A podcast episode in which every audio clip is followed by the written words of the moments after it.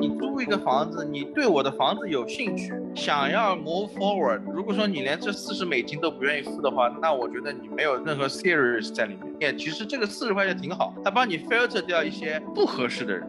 就好像你谈恋爱你不花钱，你怎么能 move forward 呢？对吧？对啊，你第一次约会跟姑娘说 AA，这是该给 gentlemen 买单的，对不对？这样也说的都懂了。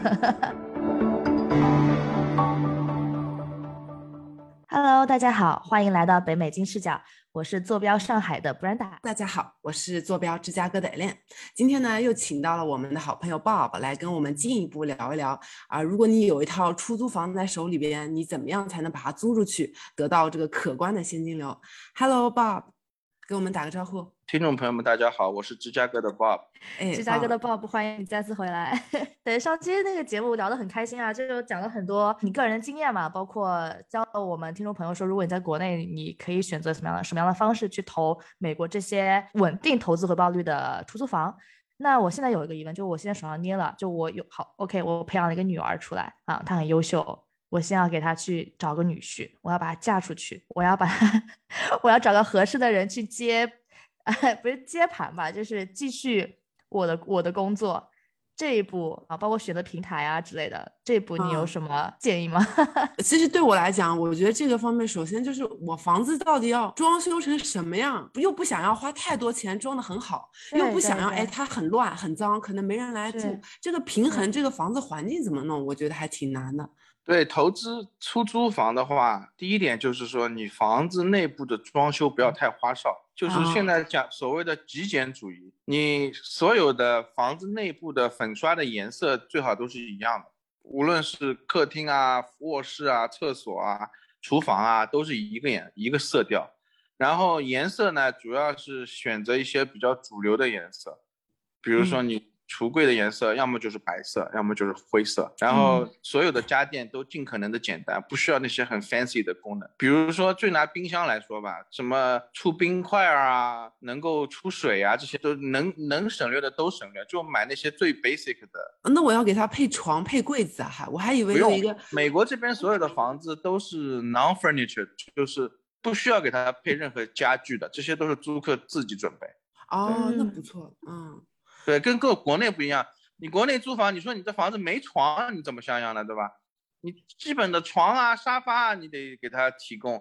在美国这边是所有家具都不需要的，人家会自带家具进来的。对哦，对，因为我之前租房的时候，我就以前看过两套房，一套房子真的脏的我受不了，这个厨房地上那个都是结了块的，用脚都坑不掉的那个像糖的凝固物，你知道吧？我这房子实在受不了，但租金是真便宜，五百块钱一个月，然后在芝加哥附近，还看见一套在芝加哥 downtown 的，特别贵，两千六，他家里挂的都是各种各样的那种裱好的画，特别特别 fancy，我想两千六，我还不如去买房子，就是也不会租他们，的确也是。是这样，嗯嗯。对，包括我记得，就也在说这个房子环境的问题啊。我记得之前在美国刚刚到去念书的时候，没啥钱，那个租房子上了很多当啊。就 首先是那个被微信群坑，我不知道大家之前找房子的时候会不会用微信群去看一些所谓的啊在美华在美华人那种年纪很很大的叔叔爷爷啊，他们可能会租租他们 的房子。我的妈，这房子的确看起来很便宜，然后说的好像也不错，然后离学校也近，但。其实你会看他们反复在发同一套房子，就他看每天都发同一套房子，一直租不出去，我觉得很奇怪，是不是个骗局？所以后来我就选了一个比较正规的中介去租了一个啊大楼里的一个 condo，呃，也就没有去选那个微信群里推的房子，我感觉有点有点 fishy，有点怪怪的。不知道这个平台的选择啊，那个 Bob，你作为一个那个房主的时候，你会怎么样去推销你自己的房子呢？主要是看我们租的这个房子，它提供房子房源的这个人本身，他是一个 individual owner 呢，还是说一个一个 leasing office，属于一个 apartment building，就是一个公寓楼的，它整个大楼整栋都是出租的。如果是整栋出租的大楼，你这种情况下，你我建议你直接联系他的 leasing office，就是租租赁的办公室，这样你能拿到最好的 deal。而不是通过 broker 来做，因为其实你通过 broker 来跟他们签约，你其实你也拿不到什么好处。当然了，你这这样的 broker，你是不需要付他 commission 的，因为这些人会跟大楼去要 commission。对。那如果说另外一种房源，就是说一些 individual owner 他拿出来出租自己的房子，然后作为那种属于 condo mini 的话，呃，你直接跟那个房东联系就可以了，不是很需要一定要通过中介的。当然，如果说你有靠谱的中介也可以，反正一般来说，在租赁市场上，你找中介的话，你是不需要付任何费用的，所有的费用都是跟房东或者大楼去结算的。对，了解。但哪里找靠谱的房东呢？我之前说那个微信里面的那个例子，就是一个房东在出租自己的房子嘛。对。但感觉就还是蛮奇奇怪怪的，我也没办法分辨说真正靠谱的房东会在哪里去挂自己的房子去租。是比较主流的一些，呃，比如说我作为一个房东，我会考虑的网站 Zillow.com 啊，比如说那个 Apartment.com 啊。嗯，对，就是 PO 了就可以是吧？也没有很需要特别的去。呃，做 branding 啊，分享啊，宣传啊，这种是吧？你 Zillow 相对来说，它这个网站，你知道，它前几年收购了很多不同的网站，Hotpads 啊，或者是那个 Trulia 啊，都被 Zillow 收购了。所以你只要在 Zillow.com 上，你。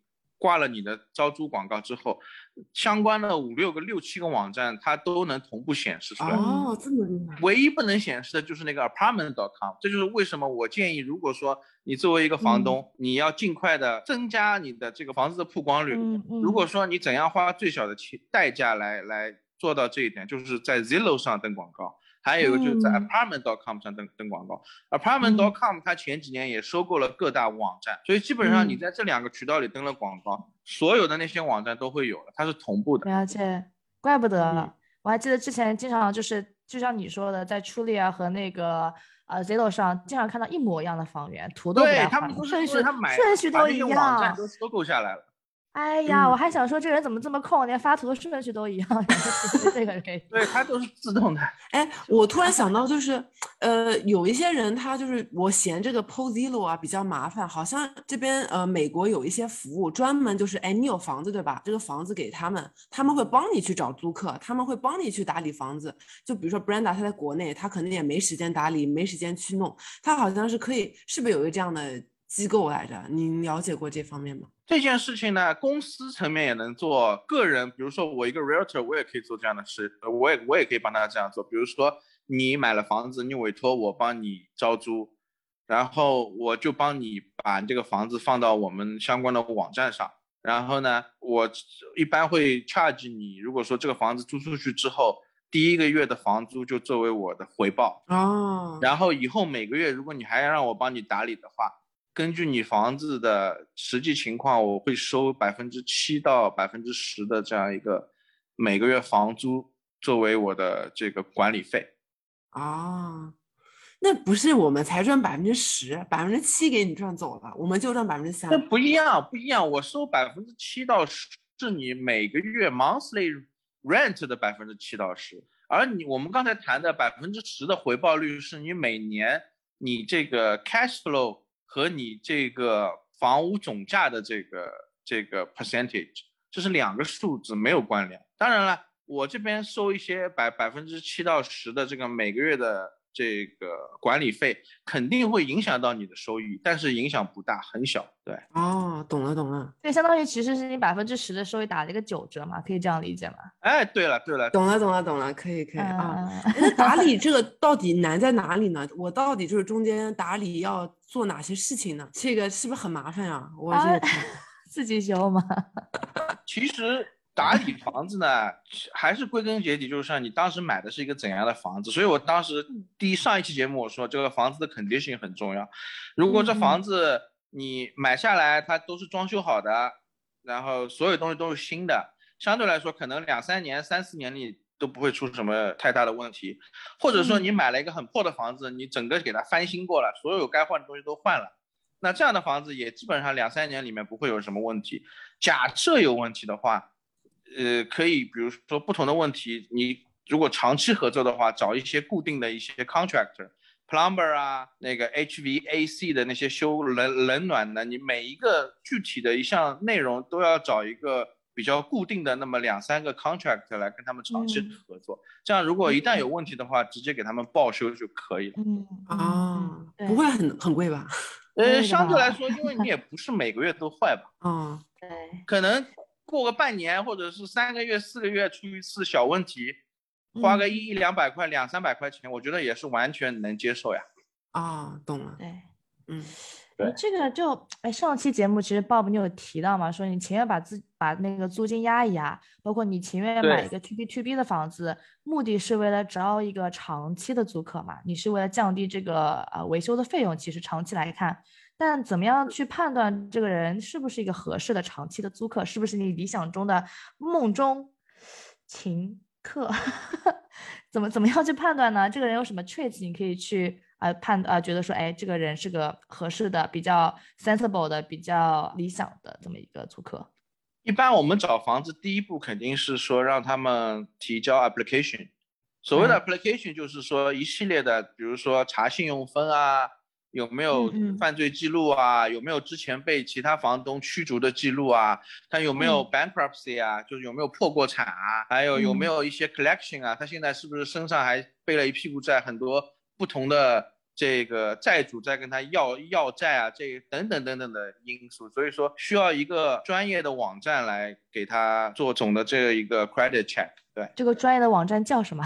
我现在本人用的是那个 TransUnion 旗下的 SmartMove.com，这个我觉得它比较全面的，就是说你租客付大概四十块钱，然后他会给你发给房东发一份比较全面的，包含了他的犯罪记录啊。有没有这个 eviction 的记录啊？他的信用分是多少啊？呃，之前有没有那个 Chapter Seven 或者 Chapter Thirteen 的 bankruptcy 啊？还有就是说他现在有没有任何 collection 啊？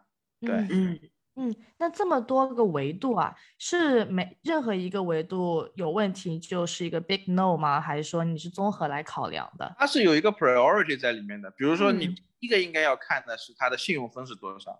OK，如果说它信用分分是你心中的信用分，我个人认为每个人又不一样。我作为我我一个个人房东，我要求他是至少是六百五十分以上。那还挺高哎。如果说啊低于650六百分的话，是绝对不能考虑，你不就不用看他其他那些东西了，也不用听他任何的 excuse，no 哦 excuse。对如果你的信用分低到六百分以下的话，那你一定是有一个很大的问题的。你说的这四十刀，如果租客不愿意给或者不愿意去那如果说你嗯连你租一个房子，你对我的房子有兴趣，想要 move forward，如果说你连这四十块钱、四十美金都不愿意付的话，那我觉得你没有任何 serious 在里面。啊所以这样的啊人也其实这个四十块钱挺好，他帮你 filter 掉一些不合适的人不。是真正是有感兴趣的人，没有错。啊就好像你谈恋爱，你不花钱，你怎么能 move forward 呢？对啊，你第一次约会，第一次连饭都 dating，饭你跟钱不愿意出姑娘说 A A，对吧？就是说钱才能跟你出去嘛，对不对？这就相当于是第一次约会，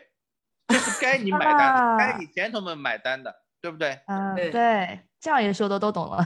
嗯，是，是这个的确，就是最基本的道理，做最基本的。你作为一个租赁，你连这个 credit check 的四十块钱都不愿意付，那我有什么理由相信你是一个 serious 的 renter 呢？就我们刚才聊了嘛，就是这是一些 hard facts，那一某些指标，包括你的信用分啊等等等等，看完了之后，假设你手上还有三个 candidates，接下来你会考核哪些软实力吗？那肯定啊，就看他们。啊一般来说，他这个。Smart Move 他会发给你，他他们会有一个预期的，比如说他自报一个收入，比如说我说我说我每年挣十万块钱，但那个嗯软件它会给你一个 indicate，它的它的意思就是说他报的价格是属不属实，是报高了还是报低了，所以嗯你就要哦根据他每个月可能的他的收入来判断。我当然是想要租给收入尽可能高一些的人。了解，但是还是钱嘛的问题嘛。有没有别的方面的？比如说，因为我之前有朋友，他其实各方面都被租房子的时候，各方面别人都觉得很 OK，但就是因为觉得说他可能不是 local，或者说啊、有的人觉得说啊，你们不是 couple，你你不是你没有结婚，你不是稳定的。因为我之前其实找房子的时候有被 challenge 过，说哎，被要求说你不能带异性回家。对，但是但是我后来又又想通了。我想通了，我觉得他可能是担心，是因为是个华人老太太，她担心这个女生带男生回家意味着她可能生活比较丰富，她担心你在家里开 party 要把房子给糟蹋了。当然，我也不知道是不是真的这样想啊，但我不知道，就是除了那些跟钱相关的、跟支付能力相关的指标以外，作为一个房东，你们还会考量一个访客哪些软性的，比如说这人是不是好说话呀，这人是不是性格好呀之类的吗？会有吗？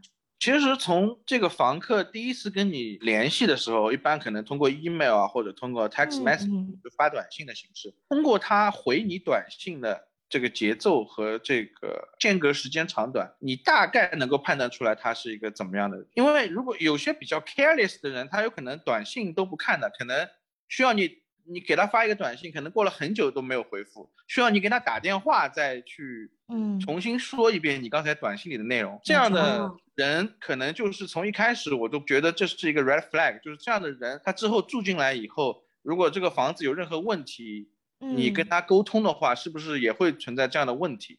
所以，第一，从沟通的角度来说，我我个人比较喜欢那种能够及时跟我取得 communication 的，能够及时给我反馈的。嗯，对，这样的人我会比较考量的，会可能会优先考考虑这样的租客。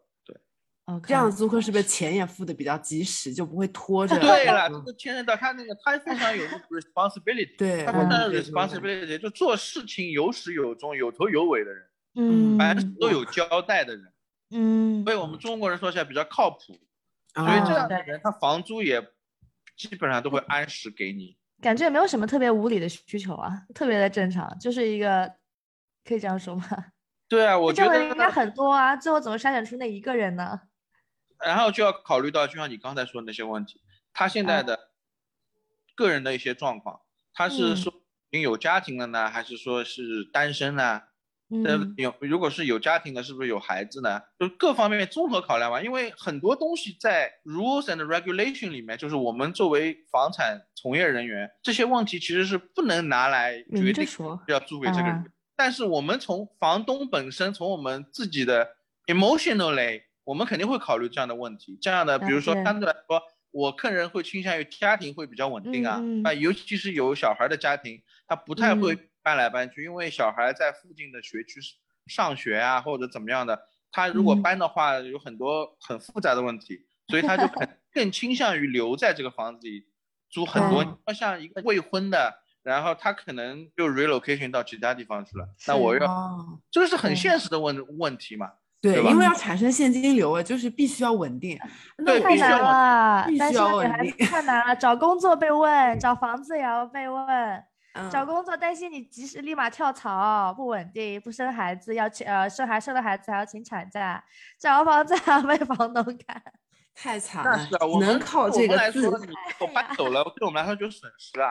不单单说你房租断了，然后还要考虑到你搬走之后，我整套都要刷刷油漆吧，我重新要布置吧，这基本上又是两个月的房租了，基本上。对，哎，那有一些租客，我感觉怎么样判别那些租客不爱干净啊？就是把家里搞得乱七八糟，也不好好维护，这种这种就是清洁方面，其实我觉得是这个想要产生稳定现金流的一个，就想要赚钱，其实会受到这方面的影响啊。就怎么样能合理判断这个人爱不爱干净，会不会帮你好好弄房子？这个东西你在他搬进来之前，你确实很难判断，你只能说他搬进来以后，比如说他搬进来之后，你。一一个月以后，等他所有的那些 furniture 全搬进来之后，你去实地的跟他约好时间，你说我要做一个这个 walk through，就是说检查一下房子，你搬搬进来之后有没有什么损坏，是吧？你总归有一个理由了。你去人家家里，平白无故去人家家里，你说你要看一看你房子房子里是不是卫生，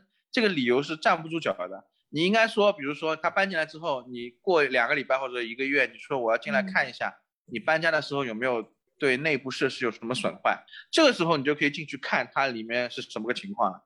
这个时候如果说他家里很乱的、乱七八糟的，那这样的人你就要考虑他之后续约的时候你是不是要跟他续？嗯，对，这时候开始找备胎了，差不多可以开始看了，可能 没多久。但是呢，你要不是他，我忍不了。嗯，你应该是先书面形式跟他提出。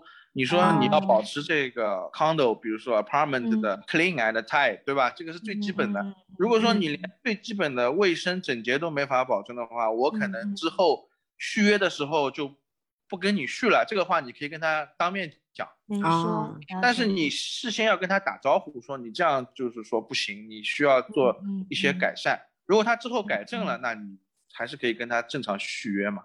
嗯嗯，我感觉沟通技巧对。对我感觉你刚刚讲这个是有很多要沟通的地方，是不是我跟这个租客关系好一点，哎，就好比较好沟通？就是有什么 tips 可以给到给到我们的吗？我还挺好奇的。tips 就是你刚才说的，呃，我的建议是跟你刚才说的相反，不是说要租客交朋友啊什么的，尽量不要跟你的租客搞得太熟络，因为这样的话之后你很多问题你很难处理。如果说你跟租客个人关系比较好的话。我倾向于跟租客就保持一个，就相当于房东和房客之间客客气气的这样一种关系，这样有利于你将来如果说有任何问题需要沟通的，也不会不好意思讲啊，或者是碍于面子啊。嗯，啊，的确是。对，而且我之前有考虑过说，啊，在还在美国的时候，我想买个 B B，然后我想自己住一间哈，把另外一间租出去。我朋友这样干的，然后用另外一间房间的那个那个租金来 cover 我部分的贷款。但后来想想，这样很危险，很容易变成朋友。那万一他对吧，带一个我不喜欢的人回家，或者他开了一个我不喜欢的 party，家里的确有一半的地方是他的，他付了钱的，我怎么说呢？就很难是吧？在你这个问题，在你们当时，你那种情况是属于找 roommate，虽然说你是房东，他是 tenant，但其实你们有第二层的关系，你们是 room。的确。但如果你们是这样的情况，既是房东和房客，又是室友关系的话，不带入任何的这种 emotional 的东西是不可能的，几乎不可能。所以说这种时候，在当时最早找 roommate 的时候，你们就应该约法三章，比如说。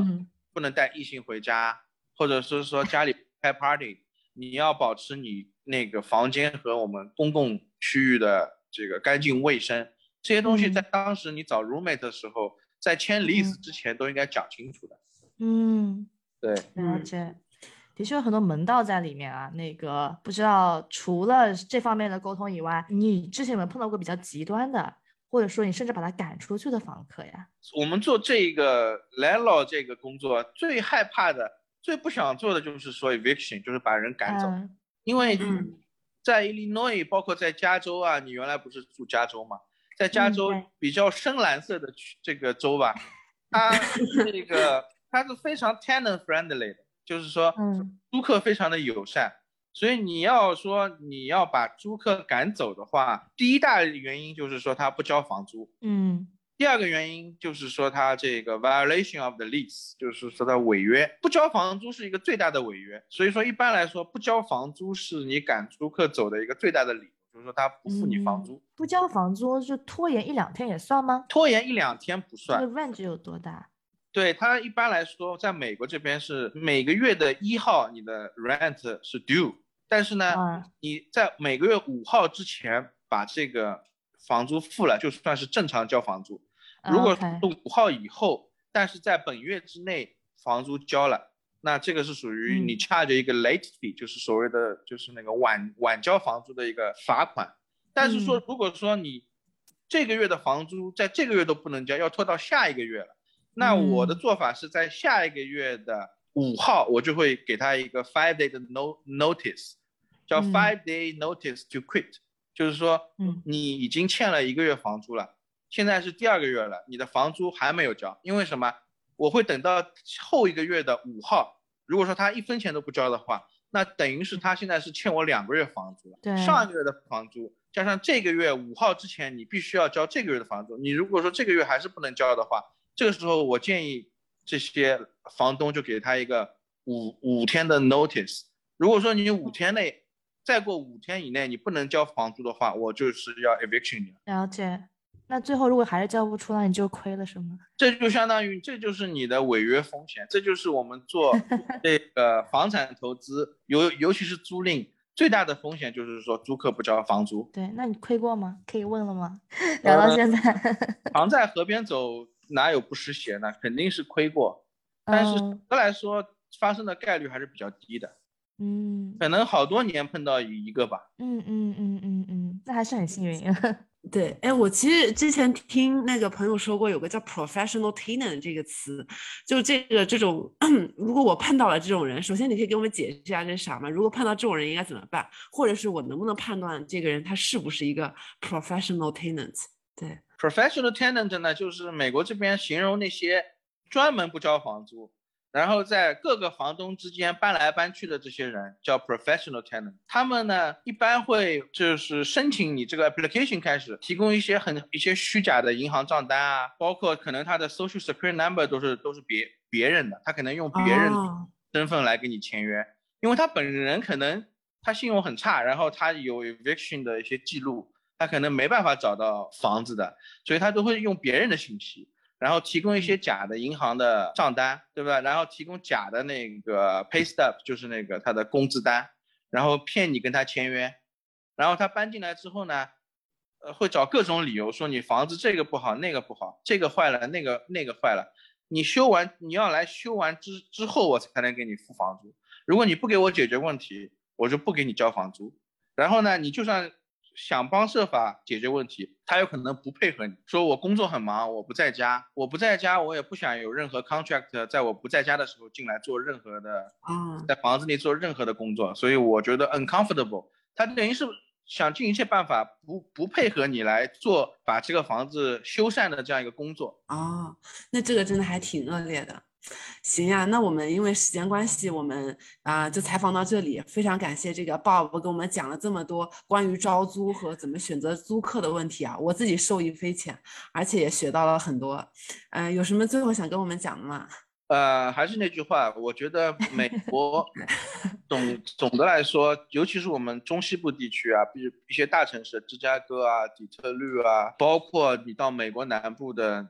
德州的那个休斯顿啊、达拉斯啊这些城市都比较适合，呃，做这是 rent rental property，就是 investment property 这个事情，因为相对来说它房价比较低，然后租金相对来说就显得比高一些，然后回报率总的来说还是比较令人满意。哦，好的好的，Brenda 呢，你那边有什么想补充的吗？虽然说我现在还没有买下来房子啊，但是 听完那个鲍勃的分享，我大概知道了。呃，我现在目前暂时的思路大概是正确的，就的确是要找离市中心越近越好，但总价不能太高。啊啊，房子的话小点没关系，但是最好能够 to B，因为我希望能够有个长期的租客。啊啊，然后在找租客的时候，我我我的重点划的对吗，老师？非常正确。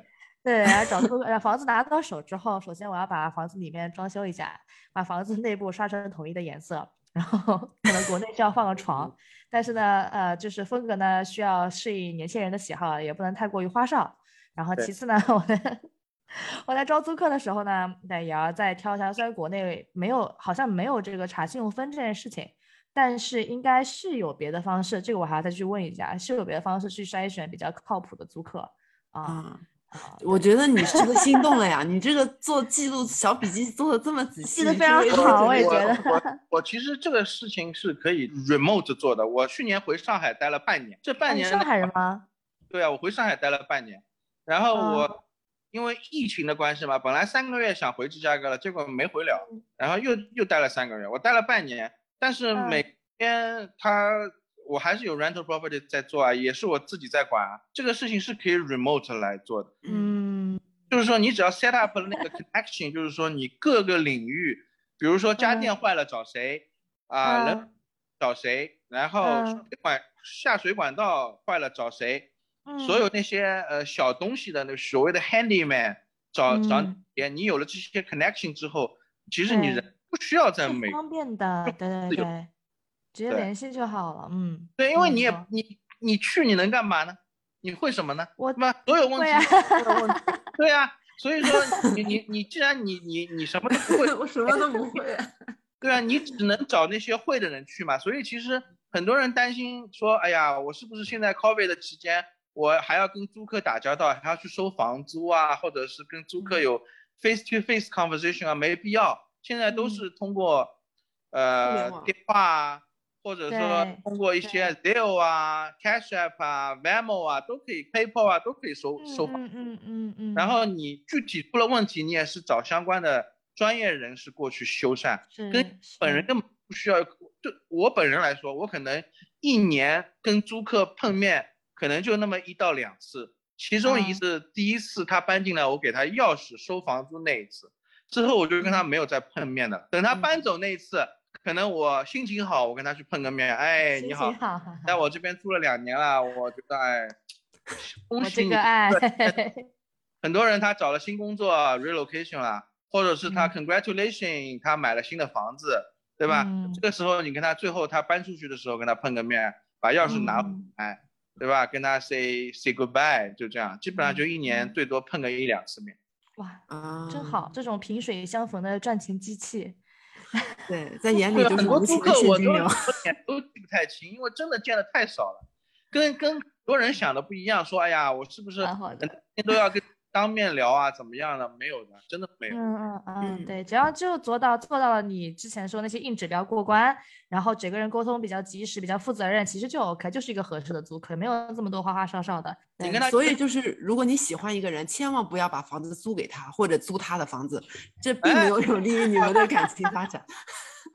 电视剧都这么演的呀，不是爱情关系。好呀好呀，今天聊的 今天很开心啊，就是聊了一些有的没的。行，那我们时间关系，就是我们节目就到这里结束了。如果喜欢我们的这节目的听众，可以订阅收听我们的栏目。我们下期再见。跟金视角聊人生，感谢您的收听，请在各大播放平台和公众号上搜索“金视角”，订阅我们的栏目吧。金融的金，事件的事，角度的角，一键三连，从我做起。我们下次再聊。